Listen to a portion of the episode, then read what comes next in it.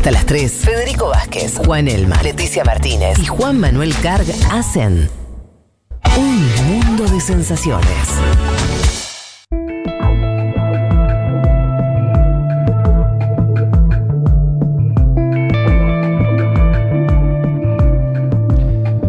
Les decía que eh, queríamos conversar, eh, entender un poco más eh, lo que significa el Partido Comunista Chino en China. Ustedes saben, esta semana cumplió 100 años y esa fecha no, no pasó desapercibida para los chinos que hicieron de eso un festejo ostensible y, y bueno, buena parte del mundo también empezó a mirar eh, al Partido Comunista eh, justamente por esa centralidad que sabemos que tiene, por, por ser el, organismo político que conduce a, China y, y, al mismo tiempo, como nos pasa con tantas cosas de China, pero creo que últimamente se ha hablado mucho más de la economía China, se ha hablado mucho más de la sociedad china, pero creo que se sabe muy poco, sabemos muy poco de cómo funciona ese partido, de qué quiere ese partido. Em, y para eso, como les contábamos al inicio del programa, estamos en comunicación con Néstor Restivo. Él es historiador y director periodístico de la revista eh, Dang Dai, especializada en China. Autor de además un libro este, de hace unos años, China, el aliado inesperado, eh, que, mm, este, con el cual yo participé en, parte de la edición, así que eh, nos conocemos de hace un tiempo con Néstor. ¿Estás ahí, Néstor Restivo? Así es, así es. ¿Cómo, estás? ¿Cómo va todo? Todo bien, tanto tiempo. Así es, así es. Recordaba ese libro que, editamos, eh, ¿qué fue? ¿El 2014? Por Creo que fue por ahí, sí, 2014, 2015, eh, cuando estábamos juntos en Radio Nacional. Ahí va. Y este, en, ese, en ese caso, en ese libro os hablabas, bueno, como muchas veces se hace, y tal vez siempre sea necesario, eh, un poco de pantallazo general, porque China sigue siendo este, algo que nos queda eh, lejos en muchos sentidos, también cultural y demás. Pero en este caso queríamos hacer foco en el partido, que yo sé que también del cual eh, investigaste y, leíste mucho y te acercaste. ¿Qué es lo primero que nos podrías contar respecto a este aniversario del centenario del Partido Comunista Chino? Bueno, todo lo que dijiste, Federico, es como muy eh, atrapante para mí, ¿no? De, es, tan vasto lo de China y tan inconmensurable que, que cuesta pensarse uno mismo como conocedor o como experto, porque la verdad que eso no existe. Es tan gigante la historia, el, país, la cantidad de gente, los matices que tiene, que es difícil sintetizar. Pero a ver, el Partido Comunista de China, que cumplió, como dijiste, 100 años ahora, eh, es el más grande del mundo, el partido político más grande del mundo, no tiene 93, 94, 95 millones de afiliados. Eh, es un partido que yo diría que, digamos, empecemos un poquito más atrás. La idea de comunismo, lo mismo que la idea del capitalismo, son ideas que surgieron en Occidente. Entonces, lo que hacen los chinos y lo que hacen en general eh, los orientales, los coreanos también, los japoneses, es tener otra, otra mirada del mundo. Entonces todo lo reciclan o lo resignifican a su manera. Eh, el discurso que dio Xi Jinping, que actualmente es, el secretario general del partido, además de ser el presidente de la República Popular, eh, si lo lees dice usa dos conceptos muy claros. Uno es la revitalización de la nación china que es un concepto que ellos trabajan hace mucho de poner a China nuevamente en donde ya la colocaron, que es en un lugar central del mundo, como tuvieron durante muchos siglos ¿no? en la historia de la humanidad. Pero habla de la nación china, o sea, el Partido Comunista es un partido, en mi opinión, eh, nacionalista. Eh, cuando tuvo la guerra civil, como en el Kuomintang, que era, oficialmente se llamaba Partido Nacionalista, eh, los dos eran nacionalistas, en un sentido uno más de derecha si se quiere y el Partido Comunista con una matriz más marxista. Pero el Partido Comunista es un partido de la revitalización nacional, de principios del siglo XX, cuando China se quería sacar de encima al, al, imperio dinástico que los había gobernado durante miles de años y ya estaba caduco, y también a las potencias extranjeras que la habían colonizado. El sesgo nacionalista es un sesgo fuerte del Partido Comunista. Después, en su ideología, adopta el marxismo-leninismo, que también es un producto occidental, y Xi Jinping dice, lo hemos chinificado.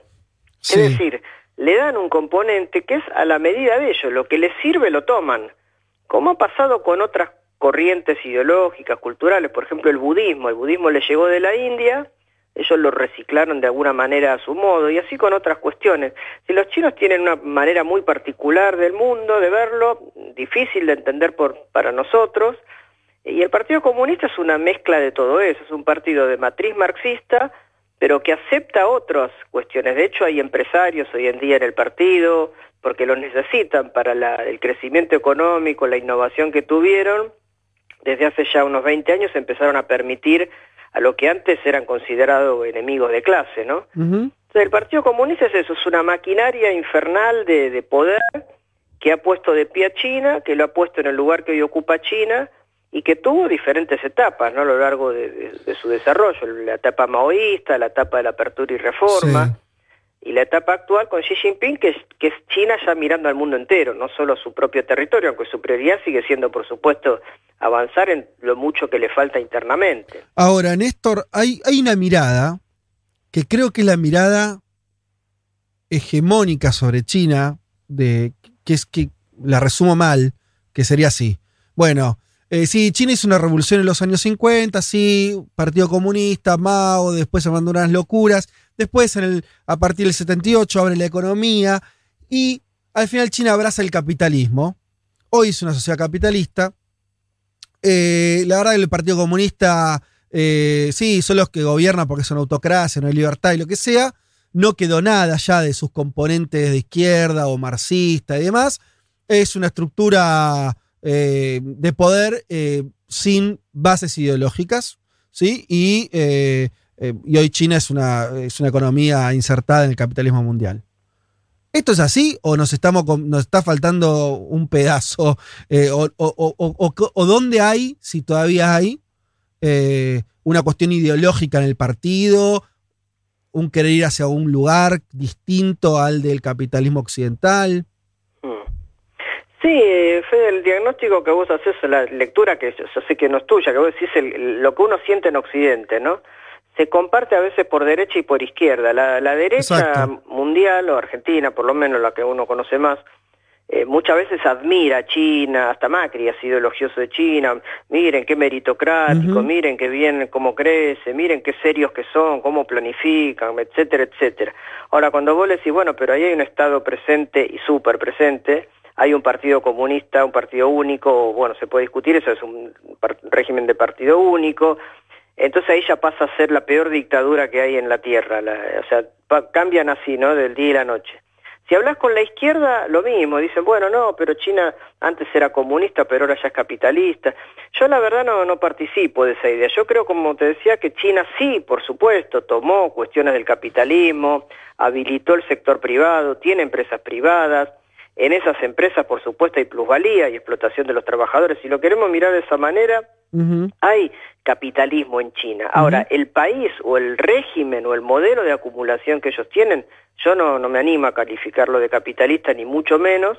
En los chinos jamás, en la estructura china, ni en los discursos de Xi Jinping, ni de ningún líder, ni, ningún documento jamás hablan de capitalismo, excepto para criticarlo. Mira. Ellos tienen una definición que es socialismo con características chinas, socialismo de mercado. El mercado lo practican hace miles de años, no se lo, el capitalismo no lo inventó el mercado. Claro. Eh, las relaciones comerciales, que haya más consumo, que haya fastuosidad en la fiesta, que eso no tiene nada que ver con el capitalismo. O sea, me parece que hay una mirada equivocada ahí, que absorbió cosas del capitalismo desde Deng Xiaoping en adelante, sí, pero yo creo que el modelo... Te, tengo una precisión en la pregunta, ahora ya abro a mis compañeros, pero a ver, para terminar de, por lo menos de, trazar tu idea respecto a esto, que me, parece central. Em, ¿El Partido Comunista Chino gobierna, controla a los empresarios chinos? ¿O los empresarios chinos hacen lo, eh, eh, están libres de esa sujeción? ¿O hay un control hay un Control. Claro que hay un control le fija límite. Hace poquito salió el caso este de Jack Ma, que es el líder de Alibaba, que quería expandirse demasiado, es un multimillonario, ¿no? En términos de desregular toda la cuestión de las ventas online este, y el sector financiero y demás, le pusieron un coto. O sea, ellos, el Estado disciplina a la élite empresaria, le permite hacer su juego, pero hasta cierto punto. El que manda es el Estado. Y Estado, partido y nación en China es casi una misma cosa. Clarísimo. Chicos, eh, ustedes. Néstor, ¿cómo estás? Juan Manuel Car te saluda. Hola, Juan Manuel. ¿Cómo va? Bien, Bien, bien, ¿vos cómo estás? Te pregunto puntualmente por Xi Jinping, quinta generación de dirigentes del Partido Comunista Chino, eh, incluso un padre que no la pasó del todo bien con Mao, ¿no? Pero, ¿qué características tiene su liderazgo dentro del PC chino? Porque él toma cosas del propio Mao, cosas de Deng Xiaoping y a su vez cosas novedosas, como vos bien eh, mencionás. Y te diría, incluso con esto de que decía Fede de Occidente, ¿Qué cosas no sabemos de Occidente de este señor que no solo ya entró en la constitución de China, sino que ya entró en la gran disputa global? ¿Qué cosas no sabemos de Xi Jinping? A ver, no, bien lo, sintetizaste muy bien, Juan. O sea, eh, a ver, eh, Xi Jinping tuvo un padre, sí, como tantos otros fueron víctimas de la revolución cultural. Eh, cuando él hace la campaña presidencial, que no debe ser fácil dentro del Partido Comunista, dentro del Partido Comunista China hay de todo, tenés a las más marxistas, neomaoístas, más liberales, más de derecha, más conservadores, todos están muy formados en el marxismo, ¿no? Eso se discute y escuelas de cuadros, son todos recontra preparados, nadie llega ahí arriba si no tiene antes una experiencia comunal, provincial, por mm. ejemplo el caso de Xi, que fue gobernador de Fujian. Fujian es la provincia donde más chinos vienen a la Argentina, ¿no? Dicho sea de paso. Cuando hizo la campaña presidencial o la campaña, digamos, cuando él se postula para ser secretario general y, presidente, principios de, la década, de la década pasada, él no pertenecía o, no expresaba el ala más maoísta o más de izquierda. quien expresaba esa línea, que era Bo Xilai, que estuvo en la Argentina cuando viajó Néstor Kirchner a China, Bo Xilai era ministro y vino a preparar esa visita, me acuerdo que un grupo de periodistas hablamos con él, era un cuadrazo el tipo, él era el neomaoísta, después cayó en cana, o fue a prisión, para decirlo más académicamente, por un tema de corrupción y demás, pero que quizá tuvo que ver también con la interna partidaria. Mm. Ahí Xi Jinping tenía una posición quizá más de continuación de la apertura, la reforma, más tradicional, lo que habían sido los presidentes anteriores. Sin embargo, en los últimos, te diría, el segundo mandato de Xi, que es el actual y que termina el año próximo, él eh, gira, me parece, hacia la izquierda, él asume más un discurso maoísta. les propongo que lean el discurso del primero de julio, que está en español ahí en internet. En la revista Dangdai que dirijo está también, de paso hago el chivo. Por supuesto. Eh, ese discurso es bien marxista en, términos de lo que ha sido el marxismo en China, visto desde la, desde la chinificación, como él mm. dice textualmente, ¿no? Como reinterpreta China al ideario marxista. Entonces yo te diría que él está a la izquierda hoy del partido y que ha eh, tomado medidas, por ejemplo, la posibilidad de su continuidad y demás, de mayor control del Estado y del partido, porque China está hoy jugando muchos partidos a la vez contra Estados Unidos, a nivel geopolítico, a nivel interno le faltan avanzar en muchas cosas. Hay una reforma en marcha tremenda con las empresas estatales, la ruta de las sedas y todo es tan vasto que él ve que necesita controlar mucho más, que no se le vaya de manos eso, y eso lo ha hecho, en mi opinión, izquierdizándose, si se quiere. Néstor, Leticia Martínez te saluda, ¿cómo estás? Bueno, todos, todos los amigos ahí, qué bueno. Sí, además de decir que también escribí para Dandai. Sí, claro. que sí. Bueno, Juan Manuel y a Federico ya le voy a pedir algo. Néstor, tengo una pregunta bien pedagógica, si se quiere, eh, y un poco que se desprende de la, pregunta que te hacía Fede antes. Eh, se habla mucho esto que comentabas antes, bueno, un régimen de un partido único, entonces desde Occidente la mirada es, bueno, listo, es una dictadura si es un partido único. Me gustaría si nos puedes contar un poco qué particularidades tiene, por ejemplo, la Asamblea Popular, que entiendo que, que bueno, me gustaría que me lo expliques, ¿no? Pero entiendo que gran parte vienen, son de trabajadores u obreros, pero también la conforman, entiendo que multimillonarios, hombres de mucho dinero. ¿Qué particularidades tiene la Asamblea Popular China o el sistema político chino? Eh, en el sistema político chino hay, no me acuerdo si son ocho o nueve partidos. Desde luego son, excepto el Partido Comunista, que es el que gobierna, los demás son partidos aliados, uno podría decir casi satélites del PC pero tienen representatividad, digamos, territorial o sectorial de, otros intereses y juegan de alguna manera como un equilibrio eh, de correctivo, si se quiere, del que manda, que es el Partido Comunista. Pero está centralizado, eso no hay ninguna duda. A nivel de las bases, Por ejemplo, cuando hay elecciones en una aldea, en una villa, en un pueblito chico, no necesitas ser del PC para ser candidato. Hay elecciones bastante democráticas y gana el, vecino que tiene más eh, predicamento, digamos, sobre su electorado. Desde luego, en una ciudad, en una provincia, va subiendo la, la escala, hay que ser del partido, eso es, medio así. Eh, en la asamblea están representados dentro del partido, como te decía, últimamente han participado más el sector que ellos llaman profesionales, que son empresarios, y también profesionales como los entendemos nosotros. Y el mm. sector de obreros, campesinos y militares, que en los años 60, 70, 80 tenían más, mucha más porcentaje de votos dentro de la Asamblea, ha ido diluyendo. Mm. Eso por un lado. Por otro lado, Occidente lo que pretende, Estados Unidos, es que no hay de, eh, democracia porque hay un partido único. Bueno, habría que explicarles que la democracia burguesa, liberal, es un producto europeo y transatlántico hasta ahí. En, en, Asia no hay eso en ningún lado, y, insisto, en ningún lado. Incluyo a Japón, incluyo a Corea, incluyo a la India, que dicen que es la democracia más grande del mundo. A ver, en Japón gobernó el mismo partido los últimos 70 años, salvo un periodo. En Corea hay dos partidos, pero gobiernan los grupos económicos. La India uno puede admirar muchas cosas, pero no necesariamente uno va a admirar la cuestión social. O sea, si funcionó la democracia, funcionó mal. Entonces, en Asia hay otra, ni que hablar de los países árabes, ¿no? Y en el sudeste asiático hay una mezcla de dictaduras, de... O sea, el concepto de democracia multipartidaria y burguesa es occidental. Pretender llevarla a Asia es un delirio y China, con su modelo, que expliqué muy sucintamente, y con millones de errores y, y periodos oscuros que ha tenido y limitaciones, me parece que hoy muestra resultados que la democracia occidental, lamentablemente, por lo menos en los últimos 30, 40 años, no ha demostrado en términos sociales, de progreso de la gente, de calidad de vida y demás, ¿no? Néstor, ¿qué tal? Juan Elman te saluda. aprovecho también esta, em, esta manera tan clara que tenés de explicar, un poco vos hablabas de los desafíos internos de, de, China, pero te pregunto también por el partido y quizás a modo de conclusión, ¿cuáles te parecen los más importantes ahora? ¿no? O sea, ¿qué, enfrenta el, partido a futuro y qué te parece que, es lo más interesante ahí para, destacar? Y yo destacaría el avance que tuvo China en términos, eh, a ver, cuando toman el poder en el 49, con Mao, eh, era un país analfabeto, destruido, eh, prácticamente sin ninguna industria, eh, con un rol de la mujer totalmente sumergido, con una miseria muy, muy vasta, ¿no?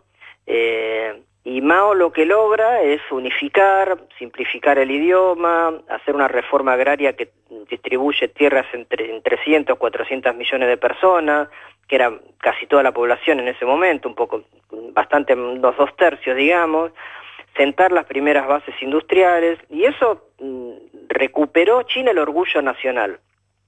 Esas zonas oscuras pueden ser un fracaso que tuvo la llamada Gran Salto Adelante, que quiso forzar la industrialización y las comunas agrarias, eso salió mal como diseño, murió mucha gente por falta de cosechas y demás, más que por persecución política, por, por un mal diseño económico, y luego en los 60 la revolución cultural, en los primeros años sobre todo, fue muy negativa en términos de persecución, de castigo a los que no estaban de acuerdo, una izquierdización radicalizada ¿no? de, lo que fue el proceso.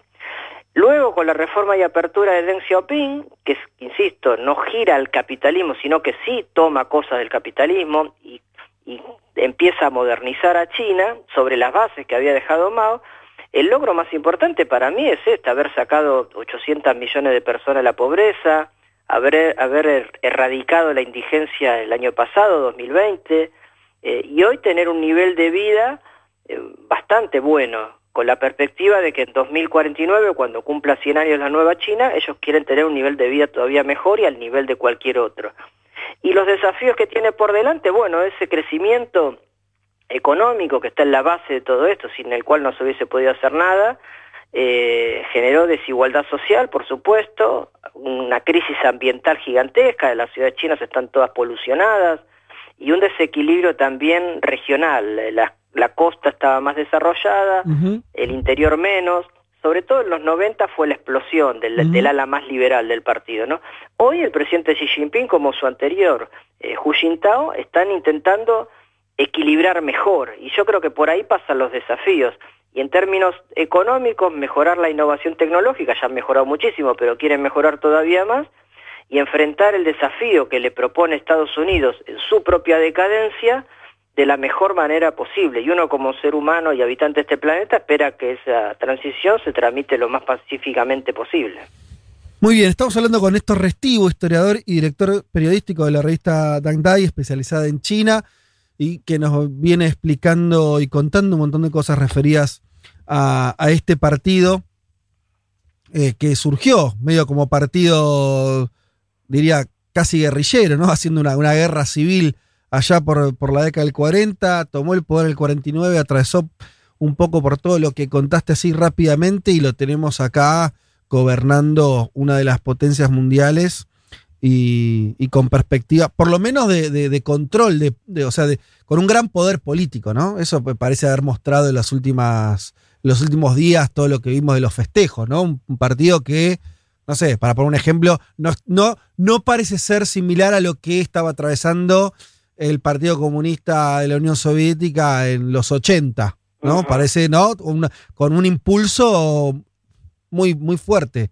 Eh, bueno, ahí ellos tomaron lecciones. Claro, ellos, vieron que lo que hizo Gorbachev de querer abrir toda la economía y, al mismo tiempo reformar la política en un momento de, tensión con Estados Unidos y de decadencia fue un desastre. Entonces los chinos dijeron, bueno, seguimos abriendo la economía, pero la política la seguimos controlando nosotros, nosotros digo el partido. ¿no? Te agradecemos un montón, Néstor, y que sea la primera de, de varias charlas que seguramente vamos a ir teniendo. Bueno, un gran abrazo a todos, muchas gracias. A vos. Adiós.